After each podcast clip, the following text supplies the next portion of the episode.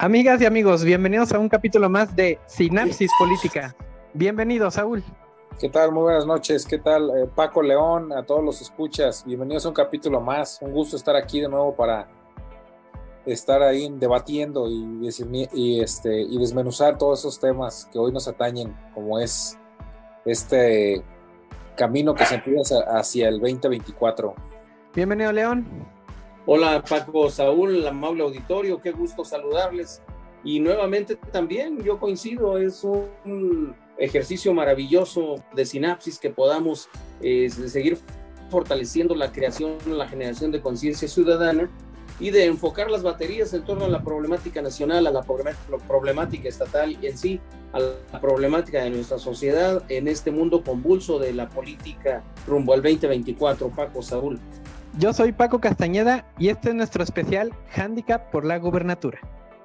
Se avecina el tiempo de los candidatos a gobernadores. En Guanajuato, por Acción Nacional, yo veo a Livia y Alejandra.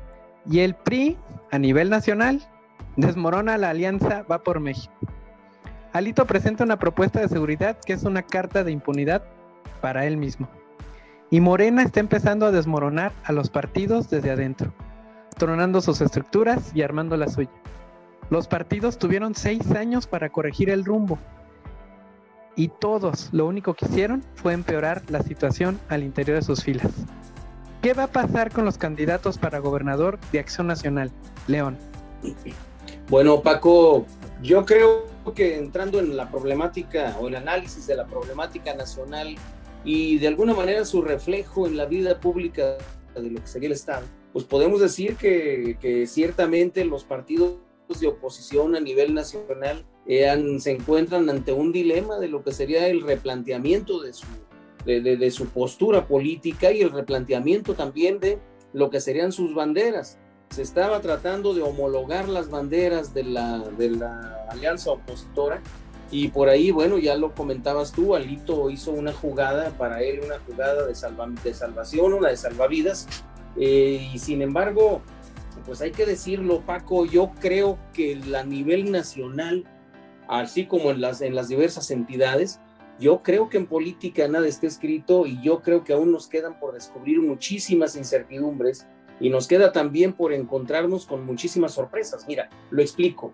Resulta que López Obrador ha planteado una y otra vez su manera muy particular y, y de locura de cómo manejar el país.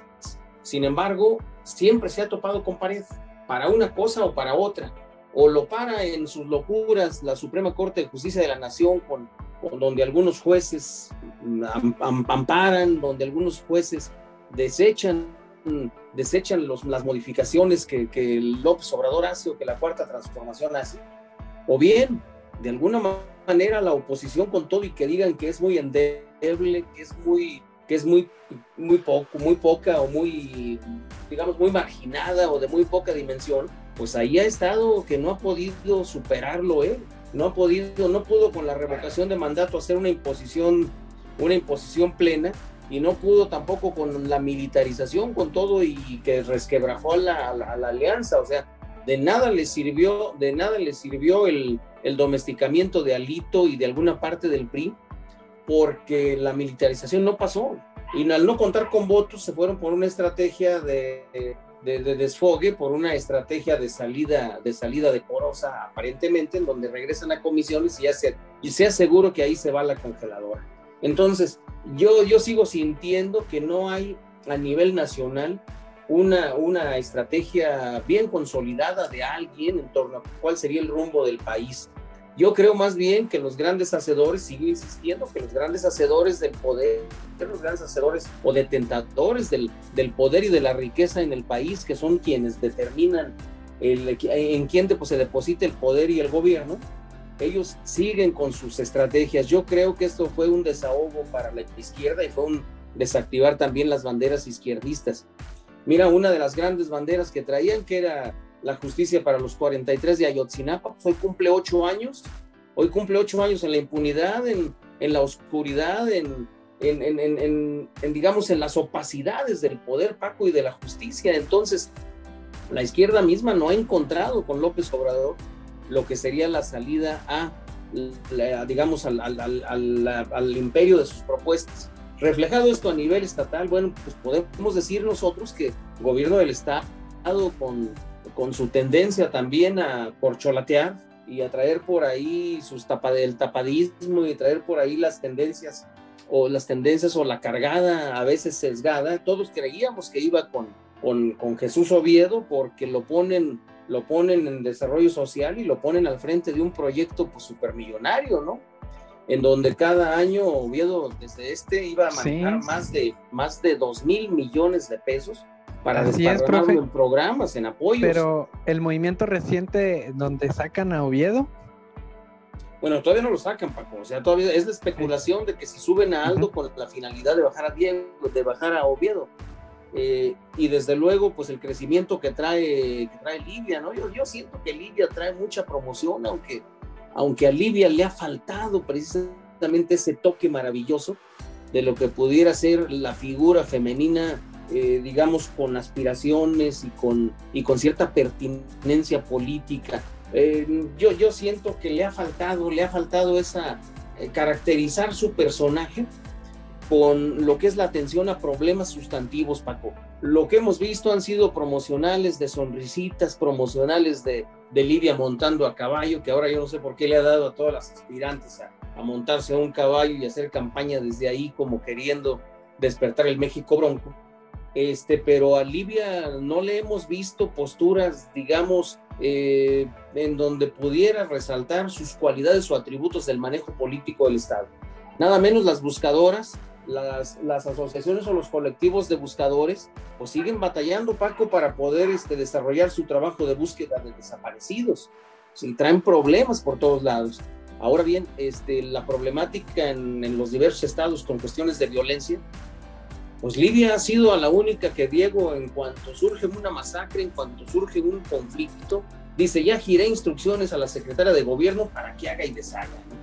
y Libia no ha aprovechado que le giran las instrucciones, que le entregan la batuta para poder establecer un, pues digamos, un centro de operaciones, un centro de inteligencia en seguridad que, pudiera llevarle, llevarle a escenarios de liderazgo, en donde se enfrente a la delincuencia organizada en Celaya, en los Zapaseos, en Irapuato, en Silao, en León o, o, donde se presente, de alguna manera con estrategias realmente significativas, Paco. Yo siento que que ahí ha sido, ahora sí como que es el protocolo, el protocolo del, del, dejar pasar y del dejar hacer, ¿no?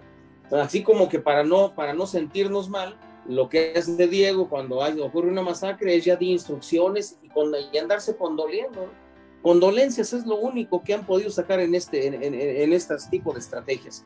Aunque hay que reconocer que la Fiscalía General del Estado ha dado golpes a, lo que es el, el eh, digamos, el encuentro de culpables. Pero yo siento que por ahí, por ahí, de alguna manera, la definición de candidatos en el estado de Guanajuato aún, aún está en ciernes. ¿eh? Yo creo que todavía andan moviéndose piezas, pero la definitiva no vamos a ver ni por dónde nos va a llegar. Yo creo que a Libia no le ha, faltado le ha faltado el, ser una estadista, la figura para ser un estadista, para hacer una política que realmente represente pero bueno, pues si en algunos estados ha ganado un tiktokero nada más por andar haciendo payasada y media, y aquí también hemos tenido tiktokeros que se mantienen en las preferencias precisamente por ridiculizar el ejercicio del poder, pues qué más da que Libia con una sonrisa nos pueda conquistar, ¿no? O bien, lo bien, la presentación de resultados. A un año de gobierno de Alejandra Gutiérrez en, León, Lorena se nos quedó, Lorena como que ya como que ya Lorena la, superó la problemática municipal de Irapuato y como que bajó también en sus, en, en sus postulaciones, en su postulación, o en sus intenciones. Yo creo por el lado del PAN que aún tenemos incierto por ahí qué va a pasar con Oviedo, eh, la subida de, de Aldo Márquez al, al, gabinete de alguna manera pues son jugadas, son jugadas que traen en el ejercicio de lo que es esta, este tablero del ajedrez del 2024, Paco, yo creo que aún hay mucho, hay mucho por descubrir ahí, ¿eh? Y por parte de, de, Morena, bueno, pues desde luego que Sheffield viene muy fuerte porque incluso ganó su candidata a la, a la dirigencia estatal, se la quitó a los, a los Prieto, y entonces hay que ver cómo se alinea, alinean por ahí Alma Alcaraz y la señora Michel Camarena, ¿no? Hay que ver cómo esas corrientes, cómo se acomodan con lo que sería la persona que llegó a empanizar Morena, Paco. empanizar Morena. Gracias, profe. ¿Es posible que Guanajuato vaya en alianza con otros partidos?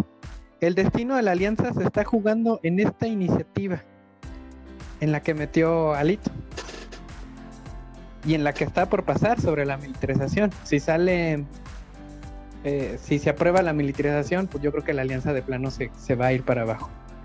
Y pues otro fenómeno, el hashtag todos somos Alito se derrumbó de un día para otro. O sea, creo que aún con las grabaciones, con las posturas que ha tenido Alito, la dirigencia nacional no pudo ver el problema que tenían en las manos. Y esto ha provocado que la alianza, que era una esperanza para México, por así decirlo, pues esté derrumbando.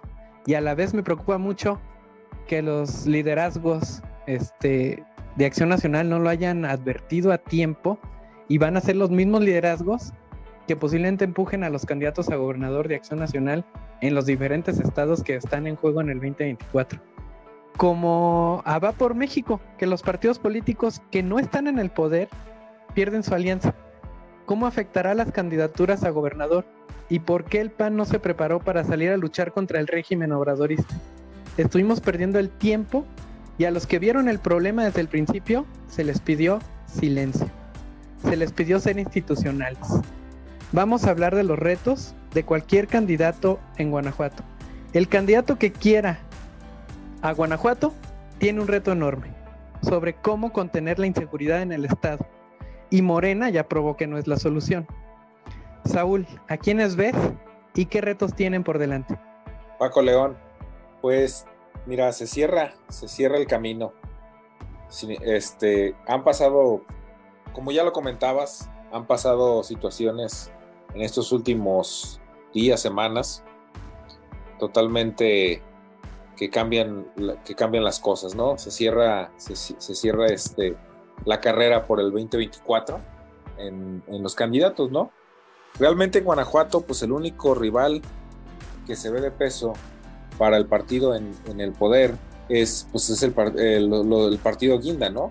Morena, porque pues, me parece que el, PRI que el, PRI que era de años, este, el rival siempre a vencer y que después era el rival que siempre quedaba cerca, pues definitivamente hoy está desdibujado desde el nivel nacional, eh, se ha venido cayendo a pedazos y más ahora con este tema de, este, que Alito eh, se voltea al no respetar la alianza y, y, empieza a ir pro morena, ¿no? Que lo llaman por ahí que el, primor. Entonces eso pues de alguna manera este, eh, pues deriva o fragua en los propios estados. Y en ese contexto, pues se sigue desdibujando el, propio PRI del Estado, que si bien era uno de los más este, endebles ya, me parece, en Guanajuato, pues con eso es como darle prácticamente el tiro de gracia, ¿no? No, no se ve aquí por dónde el PRI vaya a sacar un candidato que valga la pena.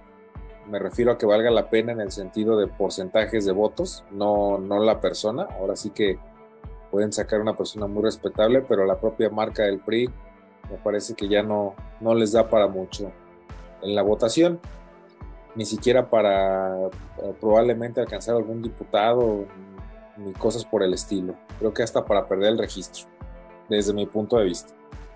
Entonces el único que, que puede, digamos, este, ser un rival para los blanquiazules, pues es el partido Guinda, ¿no? El partido con el poder a nivel federal, que son los de Morena, y pues ahí están representados hoy en día, me parece que es su mejor carta o la carta que, que mejor ha sabido manejar este, sus estrategias políticas para tener ese poder de Morena en el Estado, pues es Ricardo Sheffield, ¿no?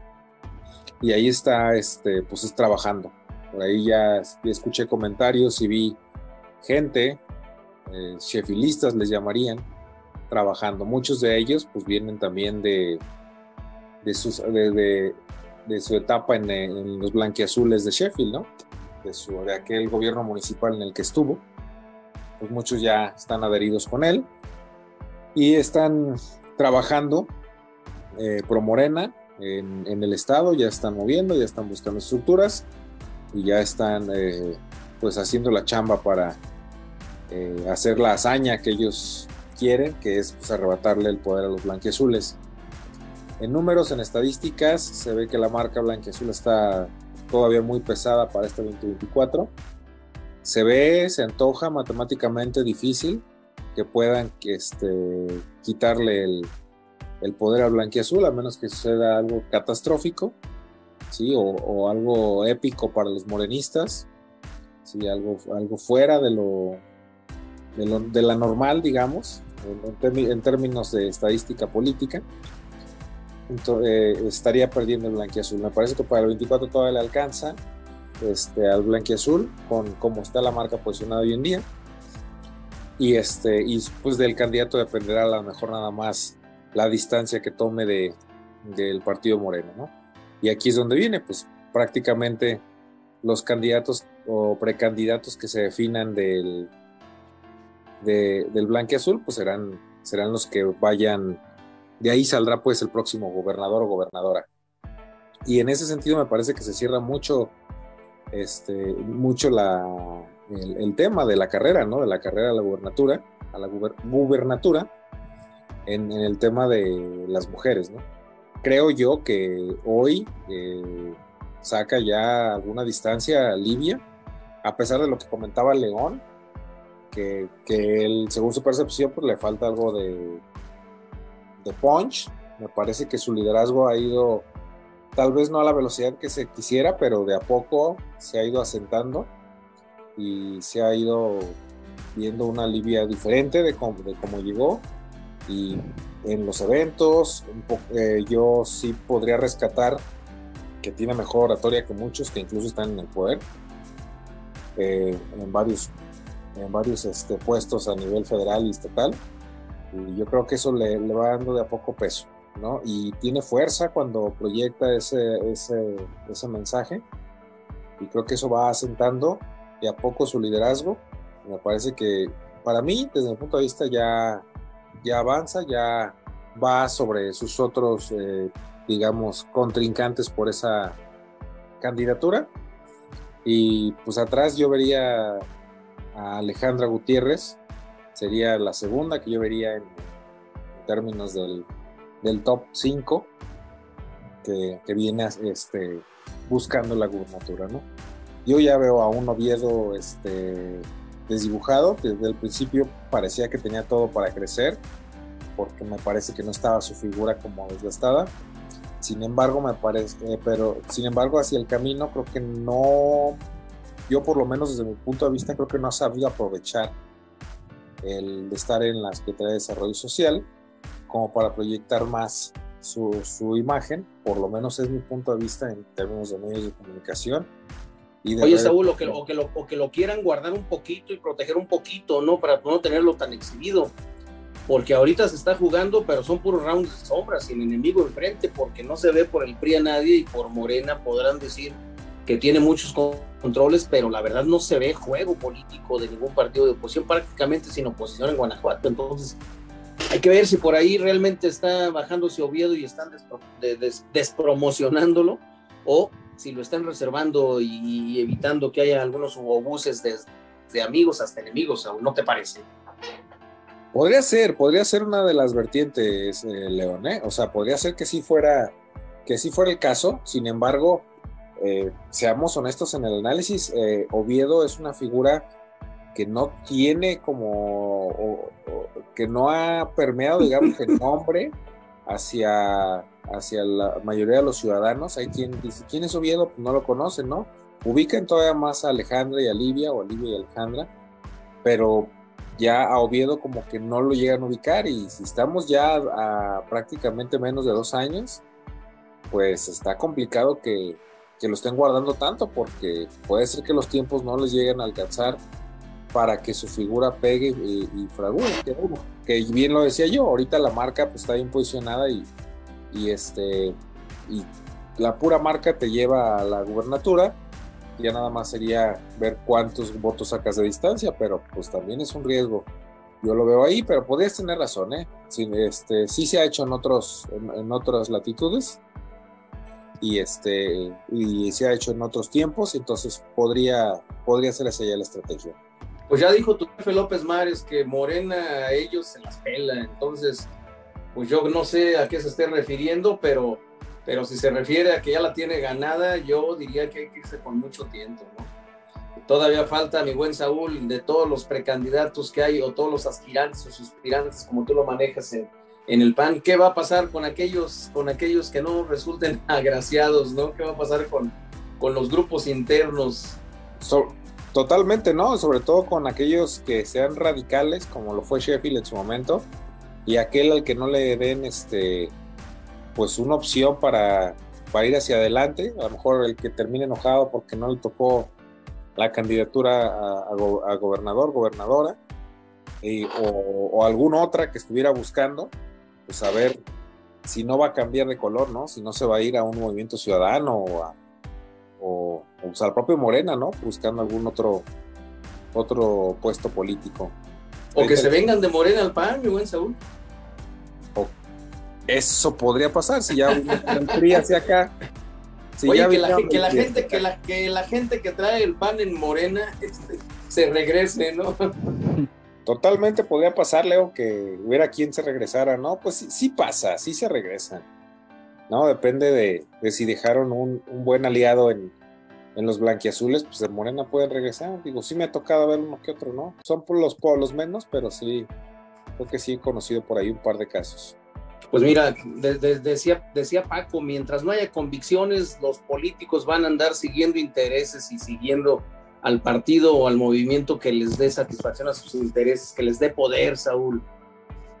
Eso es muy cierto. Es muy cierto, lamentable que todo eso pues deja en un estado, pues ahora sí que de descobijo a todos aquellos eh, seguidores o simpatizantes o militantes que que están ahí pues de corazón, ¿no?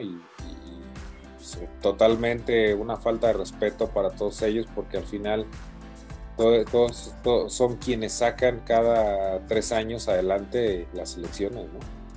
pues vamos a tener muchísimos ejemplos, Saúl, de políticos a los que le vale madre la sociedad y le vale madre las necesidades y los requerimientos de la pobre gente que que, socialmente solamente anda trabajando y que, visualizara o que reclama o que quisiera un mejor futuro. Tenemos muchos políticos vividores, muchos vividores del sistema, vividores del, presupuesto. Ya los veremos, Paco, ya los veremos, Saúl. No, son, son mercenarios sin convicción. O sea, como bien lo dijo Saúl, es una falta de respeto para la militancia. Y luego andan ahí tachando a la gente de que por qué se salió, por qué no se quedó, por qué no apoyó. Oye, pues si estás invitando a tu gobierno a gente que te traicionó y le cierras las puertas a quien te apoyó, pues ¿qué esperabas? ¿No? No hay que ser ilusos. Pues sí, tenemos políticos que andas batallando mucho para que te concedan una maldita audiencia, ¿no? Una entrevista. Exactamente, exactamente, sí. Totalmente correcto. Ahí. Pues bueno, para terminar mi punto y no alargarme más, pues creo que de eso, dentro de ese top 5 que les hablaba, yo prácticamente veo, este, ya lo, reduje a top 3, pensándolo bien en este momento. Yo ya voy en top 2. Sí, yo ya no veo a nadie más. Digo, este, veo... pues no, no que veías a Alejandro como suspirante muy serio, No, no, bueno, a Alejandro lo veo como suspirante, ¿no? Yo creo que aspirante es difícil, más bien como suspirante Dice, por ahí leía que levanta las dos manos, pero yo, este, yo creo que hasta echa brincos, pero yo creo que sinceramente solo es, suspirar por algo que no, que yo no creo que le vaya a llegar, Este, me parece que no, no, no alcanzó el, nivel de crecimiento eh, político desde mi punto de vista que se necesita para, para ese puesto, por lo menos hoy en día. Oye, pues suspira por la grande para quedarse con la chica, con la chica que va a poner en presidencia municipal de Guanajuato, ¿no? Y en ah, Guanajuato, mira, Guanajuato. Ah, pudiera ser la estrategia, es cierto. En Guanajuato no se ve la oposición por ningún lado, así es que si, eh, si bien el, eh, si a Alejandro le alcanza para un tercer periodo en donde impulse a su esposa, yo creo que va a quedar, ¿eh? porque no se ve oposición. Y no hay ni Morena, ni PRI, ni ningún otro partido en el municipio de Guanajuato tampoco, no se visualiza. Yo creo que sí ni en el mismo PAN, ¿eh? ni en el mismo PAN hay competencia. Yo tampoco. Yo creo que sí le alcanza para eso. Y no nada más para un trienio, igual hasta para dos. O sea... Hay que ver si la sociedad los aguanta, ¿eh? porque es donde luego puede torcer la puerca el rabo. Eso es cierto. Eh, ahí sí, sí si terminan equivocándose o este o llenándose como de cierta soberbia, pues ahí sí los va a alcanzar la sociedad, no los va a alcanzar ningún otro partido. Total, pues como Samantha tendría que afinar mucho su campaña, mi buen Saúl, y comenzar por comenzar por satisfacer los requerimientos de audiencias, los requerimientos de, de apoyos, los requerimientos de definiciones. Ojalá, ojalá y le dé. Por lo menos escuchar, ¿no? Por lo menos escuchar que es lo que luego, luego, nos, le falta a los gobiernos y este, a los propios partidos escuchar. Creemos que ya sabemos lo que la gente necesita y dejamos de escuchar y ahí es donde empieza la debacle. Y bueno, ejemplos en la historia tenemos muchísimos. Pues así sería. Me quedo con el top 3. Livia, Alejandra, Oviedo. Los demás creo que ya no tienen cabida. ¿Cómo, este ¿Cómo, cómo? Entonces borraste también de un plumazo Aldo Márquez que acaban de subir. No, bueno. ese, nunca estuvo. La verdad, yo, sinceramente creo que Aldo no le alcanza. Le podrá alcanzar para tal vez este, una candidatura a la presidente municipal de León, pero para una candidatura a gobernador, yo lo Oye, pues, pues alguien ya lo sacó de la diputación y lo colocó acá, ¿eh? algo debe haber, cuando menos alguna corriente, no sé, el candidato de Charlie, no sé, algo por el estilo, ¿no? A lo mejor Charlie trae sus ángeles por ahí operando. Ándale. pero yo creo que no le alcanza. ¿eh? Yo, yo sigo a lo de muy lejos, una figura muy, este, todavía que, que sí puede crecer, pero ya, ya no es el tiempo. Dale, venga tu top 3, mi buen sabor. Por, encima otros, ¿no? Y bueno, en ese sentido creo que, pues ahí está el, tema. Son tres los del top. Ver si, va, si van a llegar en alianza, que yo, este, yo creo que podría darse la alianza este, aquí en Guanajuato con, los tricolores y, casi casi sería para echarles la mano a los tricolores porque no veo para qué, para qué otro tema podría haber esa alianza, ¿no? No, pues esperemos que... la alianza más bien se dé entre, entre la gente del PAN, Saúl, para que, para que lleguen con candidatura de unidad y todos, y todos este, institucionalmente se sometan y esperen, y esperen no las migajas, sino esperen el que, se les comparte el poder o seguir en el presupuesto. Pues totalmente, que, sea de unidad, porque eh, eso es, es un riesgo de partir a los blanquiazules y ahí, ahí sí podría estar en riesgo la, este, ganar la, la, gubernatura, ¿no? Pero yo creo que eso no va a pasar, yo desde mi punto de vista, sí van a terminar con un solo candidato y este, va a haber varios descontentos, pero pues al final algo van a, algo van a recibir. Pues ese es el top 3 con el que me quedo. Paco León. Gracias, Saúl. Quiero agregar un ingrediente más a esta charla. Al mismo tiempo ponernos en contexto y a la vez advertir el más grande reto que tiene el país y por ende Guanajuato y el resto de los estados. Nos alcanzó la realidad hemos estado usando las Fuerzas Armadas desde 1995 como coadyuvante en la seguridad pública. No invertimos en seguridad pública, usamos la salida fácil, el uso del ejército. Llega López Obrador, se da cuenta que es necesario que haga frente a los grupos criminales y se va por la puerta falsa, la trampa de Estado. No sirven las instituciones de seguridad, así que usan la puerta falsa de usar a las fuerzas militares ante su propia ineptitud. El problema es transversal y estructural. El problema de seguridad atraviesa los exenios. Entonces, ¿cuándo vamos a discutir la inseguridad, las metodologías, las experiencias exitosas? Los legisladores no recogen las experiencias favorables en el país, en los municipios, inclusive en la Ciudad de México ha de haber alguna experiencia civil que haya mejorado la problemática de seguridad en esas localidades. Estamos ante una política de seguridad ciega. El retiro civil en materia de seguridad pública provocó la intervención de las fuerzas castrenses. Gobiernos incompetentes. No hay palabra para definir la inacción civil. No se ha invertido en tener una policía federal, ni estatal, mucho menos municipal. Con este pequeño resumen sobre el problema de la inseguridad, puedo decir que Guanajuato, para Morena, solo es un trofeo. No les interesa el Estado, no les interesa más que ganar por ganar. Sin proyecto. No les interesa nada, Paco. Nada. ¿Mande? No les interesa nada más que llenarse las bolsas. Solo ganar. Pero, en tu opinión, León. Paco, Saúl, pues mira, yo creo que yo creo que estamos pasando un cambio de época, Paco, Saúl, en donde después de la pandemia se van a dibujar muchísimas cosas. Eh, yo creo que estamos llegando a un, a un momento, a un momento de, digamos, de definiciones, de, definiciones en el existir de la humanidad. Esto, haciendo un análisis de lo que sería, de lo que sería el, el apocalipsis, pues podríamos decir cómo campean los diversos caballos. El de la guerra viene muy fuerte. Eh, ya Rusia amenaza con la utilización de, de armas nucleares. Estados Unidos dice si tú las usas, agárrate porque ahí te va. Eh, hay, una guerra, hay una guerra por ahí que ya tiene más de ocho meses que no se ha podido, no se ha podido desactivar. Y hay una guerra que trae por ahí ya moviendo lo que serían los nuevos escenarios sociopolíticos o político y económicos a nivel mundial. Hay por ahí también ya lo que sería la, la posibilidad de un cambio radical en China, en su política. Se hablaba el día de ayer de un golpe de Estado en donde en donde al jefe del gobierno chino y además jefe del buró político o del politburó del Partido Comunista, lo, lo quitan y ponen a a un general X, en donde no se ha podido confirmar toda esta información, pero que de alguna manera yo creo que el mundo, como lo tenemos, como lo tenemos dibujado en, en, esa bivalencia de decir izquierda y derecha, yo creo que va a sufrir muchísimas modificaciones, Paco.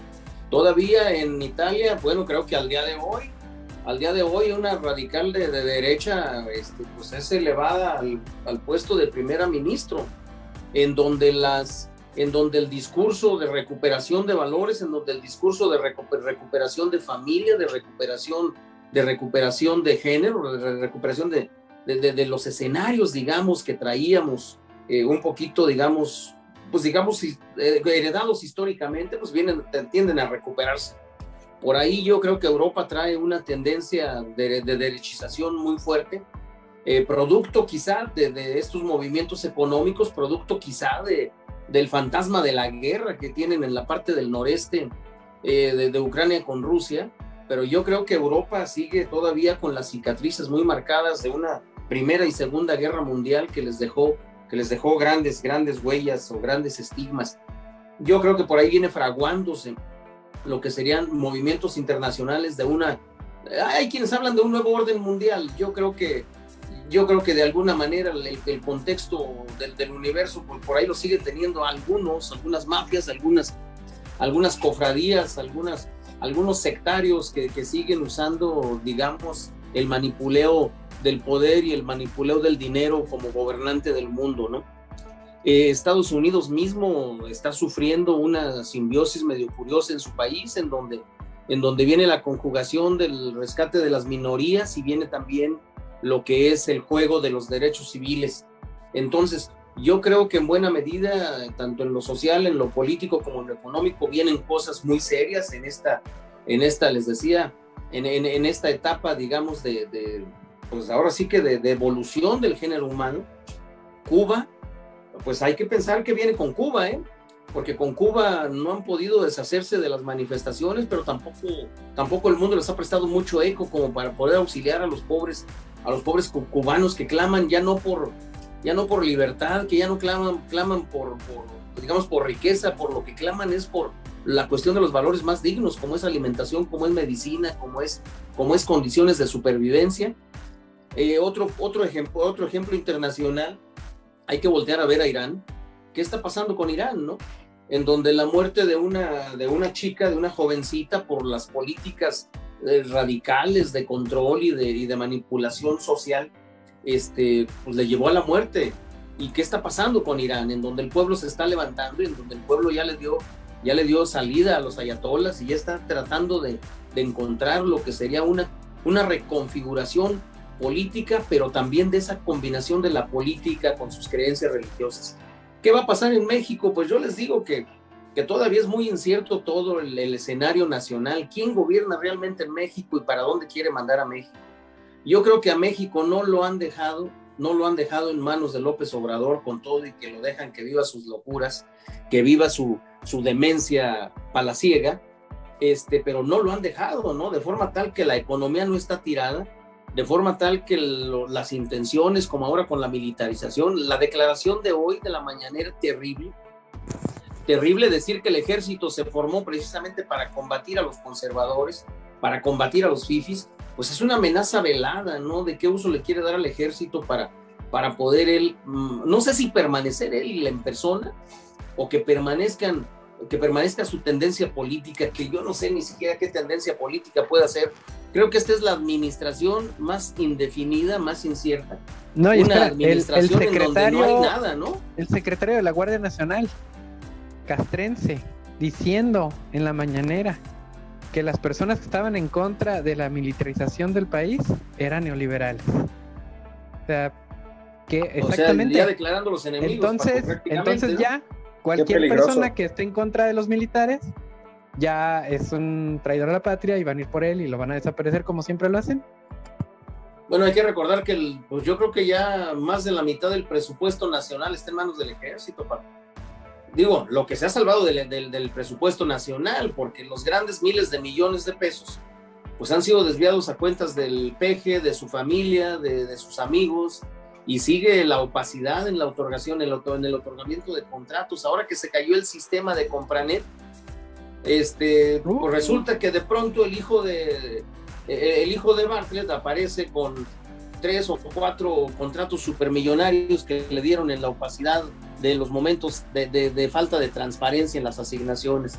Entonces, así ha habido muchísimos contratos que se han otorgado y recuerda cómo han subido lo que es el costo de las obras faraónicas, ¿no? en donde de 8 millones, de 8 mil millones de pesos se han ido hasta los 25 o 30 mil millones de pesos en lo que es el incremento muy porcentual, muy fuerte de, de, sus costos, ¿no? Entonces, ¿qué pasa con el presupuesto? Porque no hay recursos en, en salud, no hay recursos en, en, vivienda, no hay recursos en infraestructura vial, y ahora no hay construcción de carreteras ni de caminos. En Oaxaca, cuando le pidieron una carretera a, a, a López Obrador, dijo, pues háganla ustedes, ¿no? ¿Qué tan difícil es? Recordando que que él decía que pues para qué se requerían ingenieros si un camino lo pueden hacer perfectamente los pobladores. Eh, pero ¿qué pasa en realidad? Todas estas son, son fantasías que, que, de alguna manera vienen a, a, denotar la ineptitud de un gobierno tan ineficiente que no ha sabido administrar nada. Por eso esta administración no es administración. Y tan se le ha acabado el discurso político a la cuarta transformación, que ya no tienen argumentos políticos ni acciones políticas, Paco Saúl, y ahora lo que tienen son conciertos y son estruendos eh, cómicos, cómico-musicales, en donde están distrayendo a la gente, nada menos a la Ciudad de México, distrayéndola con conciertos, con conciertos este, apoteósicos en el, en el Zócalo, ¿no?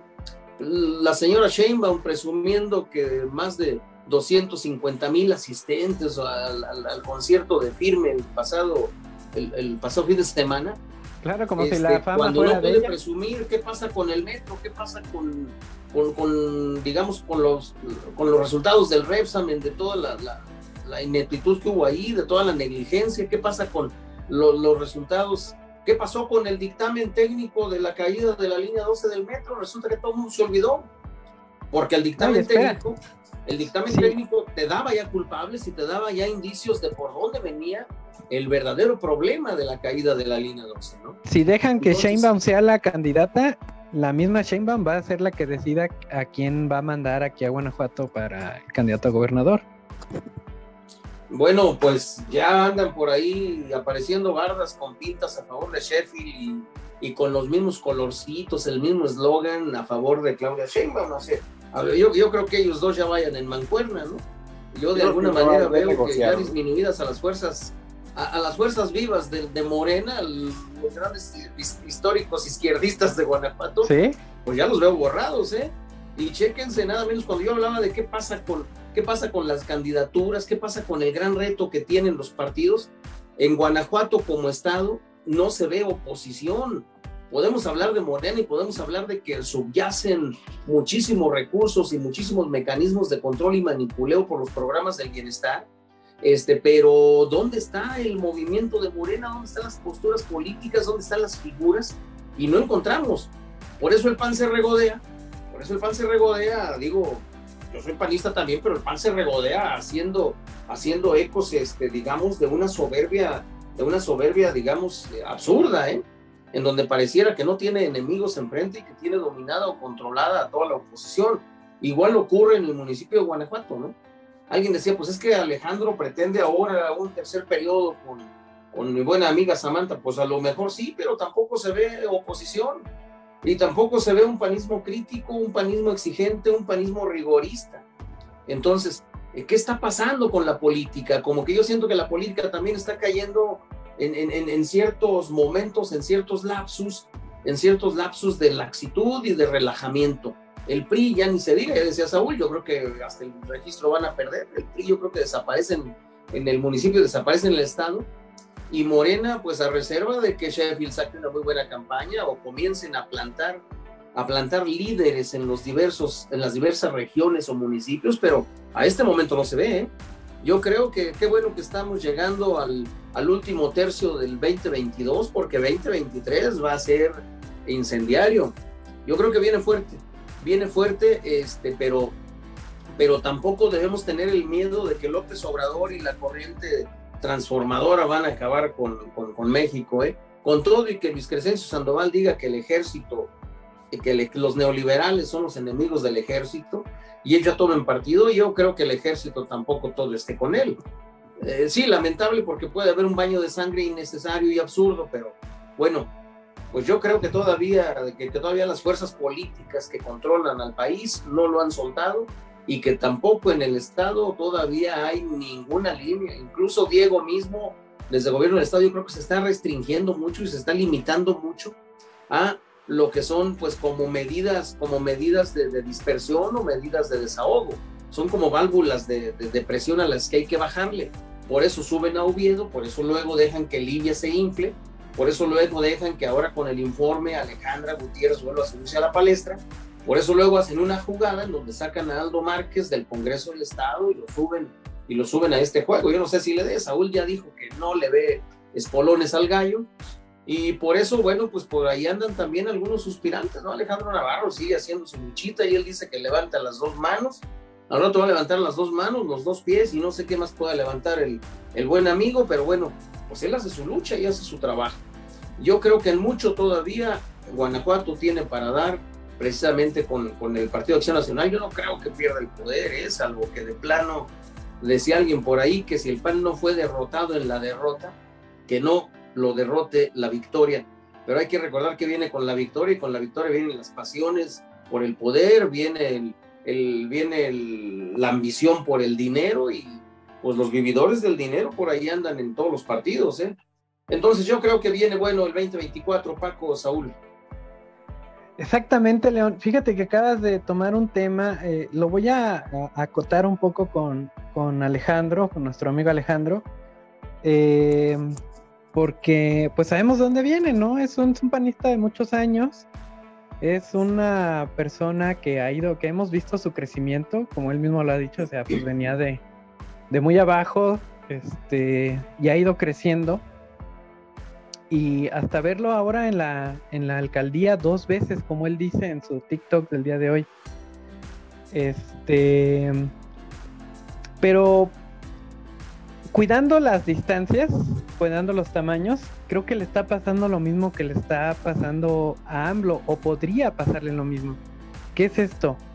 Que llegan al poder, están ahí y, y ellos empiezan a hacer lo que creen que es correcto. ¿No? Y en algunas veces le atinan y en otras no. Pero, ¿por qué pasa esto? ¿Cuál es este fenómeno? Pues porque la militancia y la gente no les estamos exigiendo que cumplan lo que prometieron en campaña.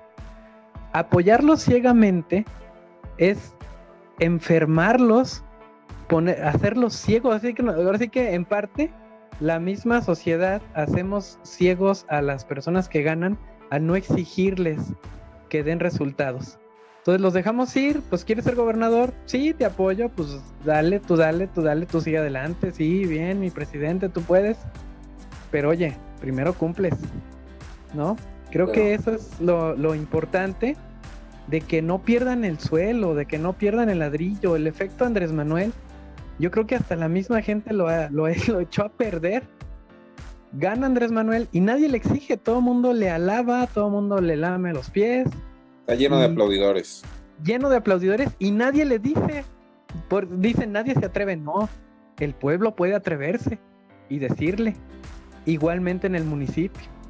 El pueblo puede decirle con confianza, con la misma confianza que él se atreve a comunicarnos todo lo que le pasa día a día.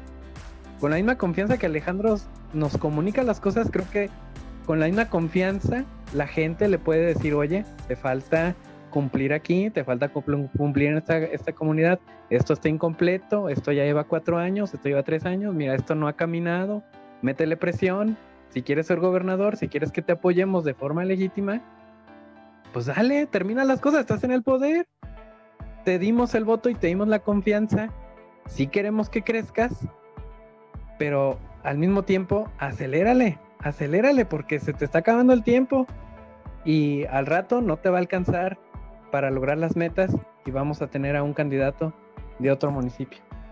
Oye, pues, Paco, pues, pues que le midan el agua a los, a los tamales, ¿no? Porque estamos ahorita en, en, política como con esa calma chicha que, luego se presenta en donde, cuidado, porque cuando venga la tormenta, si no aprovechaste a prepararte para la tormenta, cuidado. Y yo creo que la sociedad va a cobrar conciencia y precisamente hay que estar sinapsis para estar generando corriente de opinión en donde logremos despertar a la sociedad porque, porque la política y los políticos, Paco, están en un adormecimiento y un adormilamiento muy raro y, llevan a la sociedad a sí mismo, ¿eh? así como, como zombie, en donde todo se les aplaude, en donde todo se les pasa, ¿no? Yo creo que viene también un despertar social, Paco, muy fuerte y muy importante. Efectivamente, o sea, no queremos atacar al, a nuestros amigos en ningún momento. Simplemente que vean que queremos presionarlos un poco para que aceleren el paso, para que logren sus metas y el beneficio sea mayor para todos nosotros. Así de simple. En mi tablero de adivina quién, puedo decir lo siguiente. Mira, Alejandra ganó con la mayoría en León. Y Livia tiene todo el respaldo institucional, o cuando menos eso creo yo. Y cuando menos una de las dos conjugar ambas cosas, un respaldo mayoritario en León y en el Estado, y que al mismo tiempo tuvieron respaldo institucional. Y no, a Oviedo no lo veo. Creo que no lo veo por ningún lado. O sea, la verdad es que nunca lo vi, no lo veo, no, no lo veo ya metiéndose en la carrera. Oviedo va a ser bueno, Navarro ahí está suspirando, tratando de presionar a los liderazgos estatales para que lo volteen a ver. Y Schiffi lo logró. Por fin ocupa un espacio en sinapsis política. Cuando menos ya se habla de él. Cuando menos ya se habla de él. Saúl, ¿qué conclusiones te merecen estos temas, este handicap? Pues Paco, totalmente de acuerdo eh, con el comentario de, de Ricardo Sheffield, ¿no? por lo menos ya logró estar en sinapsis. Ya, ya puede anotarse esa meta. esa estrellita. Sí. Ya. Sus cinco minutos de fama. Así es. Pues la verdad es que en, conclusión, Paco, del, del, capítulo del handicap, creo que eh, si bien ya se cierra, como yo lo comenté para mí en un top 3, pues viene los temas federales que hacen, que de alguna manera sí van a ser cuña este, para el, camino a la gubernatura del 24, ¿no? Y es el tema que ya habíamos hablado, que lo quiero dejar aquí en la conclusión, pues de la alianza. Saber si van, si van alianza en, el Estado. Yo la verdad creo que, eh, que Acción Nacional no necesita una alianza con el tricolor. Si lo haces para hacerle el favor de no perder el registro, no veo que la necesite. Yo creo que así puede sin problema ganar y como les decía, ya nada más dependiendo del candidato dependerá el porcentaje de, de, diferencia este, de, votos, ¿no? Y, en el, y el otro tema que ya también hablabas hace un rato, el tema pues de la militarización y de cómo los, los, dirigentes este, eh, o la jerarquía superior de la milicia pues ya también se están alzando, ¿no? Ese es, sí, es, sí es un tema de miedo y es un problema porque al final cuando si lo logran eh, si logran darle todo este peso todo este poder que ya que ya le han ido dando de a poco Andrés Manuel o el habitante de Palacio Nacional, a los militares, dándoles recursos, dándoles este, asignaciones y ahora este, pues poniéndolos en las calles o manteniéndolos en las calles y ya que un, que un militar este, de, altos mandos diga que ya, ya empieza a hablar de divisionismo o ya esté estigmatizando o siendo elitista con los mexicanos, eh, diciendo que este, los liberales pues prácticamente ya son eh, delincuentes o, anti, o, sus enemigos, pues ya es peligroso, ¿no? Entonces, esto totalmente deriva y, y, afectará también a un 2024, porque ahorita estamos en el 2022, casi lo terminamos, como decía León, pero si obtiene el poder la milicia, van a tener año y medio para distribuirse, fortalecerse, hacer estrategia ¿Y quién dice que no puedan influir en las elecciones de los estados en el 2024? Si no por las dádivas, por la fuerza, ¿no? Decía un amigo ahí conocido esta frase que si no es por amor a Dios, es por miedo al demonio, ¿no? Sí. Ahí, con esa frase termino mi conclusión, Paco León. Gracias por llegar hasta aquí, gracias por escucharnos, gracias León Ruiz. Pues gracias a ti, Paco, a Saúl, a nuestro amable auditorio por seguirle dando vida a Sinapsis. Sinapsis va a seguir siendo piedra angular en la construcción de, de lo que es la conciencia ciudadana y en lo que sería también pues la democratización de nuestro, de nuestro país y desde luego y desde luego el generar corriente de opinión sobre, sobre el, el, beneficio que traería el que todo el poder esté enfocado en el bien común. Qué bueno que mencionaban que ya Sheffield logró que Sinapsis lo mencionara. Ojalá y Sheffield también voltee a ver a Sinapsis y vea que Sinapsis puede ser un bastión para posicionamiento sociopolítico. Paco, Saúl. Gracias, Saúl Rocha. Pues gracias. No resta más que despedirme, agradecer a todos los escuchas a ustedes por su compañía y sus comentarios. Estamos aquí terminando otro capítulo más de Sinapsis, con mucho gusto y pues bueno, esperemos que a ver cómo vienen las cosas. Buenas noches. Síganos en Spotify, Facebook, Twitter, Instagram y en nuestro portal informativo. Yo soy Paco Castañeda. Comparte para que juntos hagamos Sinapsis Política. Hasta luego.